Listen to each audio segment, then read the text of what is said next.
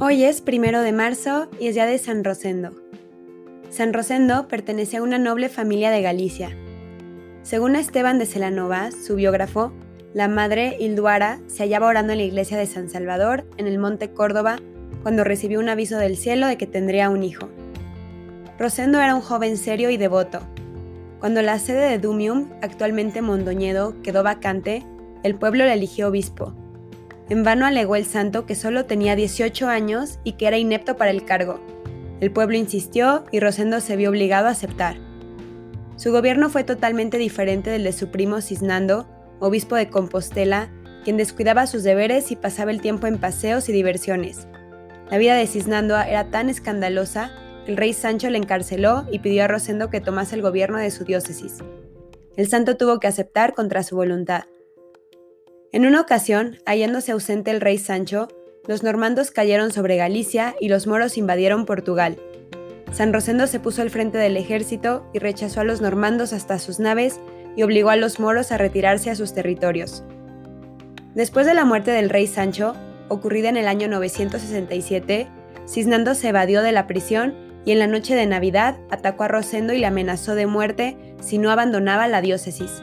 El santo no opuso resistencia y se retiró al monasterio de San Juan de Cabeiro, que él mismo había fundado. Allí permaneció hasta que en una visión recibió la orden de ir a fundar otra abadía en el sitio que le sería mostrado. Para gran gozo suyo fue conducido al valle de Villar, que pertenecía a sus antepasados. Allí erigió, en el curso de ocho años, el monasterio de Celanova. Nombró superior a un santo monje llamado Franquila, y él mismo se puso bajo sus órdenes. Con la ayuda de su abad, construyó otros monasterios a los que impuso la estricta observancia de la regla de San Benito. A la muerte de Franquila fue elegido abad. Su fama era tan grande que los obispos y abades acudían en busca de su dirección y varios conventos se pusieron bajo su jurisdicción. Su biógrafo habla de numerosos milagros. El santo curó a muchos epilépticos y endemoniados, devolvió la vista a varios ciegos y su intercesión obtuvo la restitución de bienes robados y la liberación de cautivos. El mismo Esteban de Celanova comienza su catálogo de milagros narrando una experiencia personal. Siendo muy joven, dice Esteban de Celanova, mis padres me destinaron a los estudios literarios. Para escapar de las dificultades de la escuela, acostumbraba yo a ir a esconderme en el bosque. Como me mostraba irreductible, a pesar de que me vigilaban muy de cerca, mi maestro fue, por divina inspiración, a la tumba de San Rosendo, encendió un cirio y rogó a Dios que si realmente me había escogido para la vida religiosa, me atase con los lazos de la virtud y abriera mi inteligencia al estudio.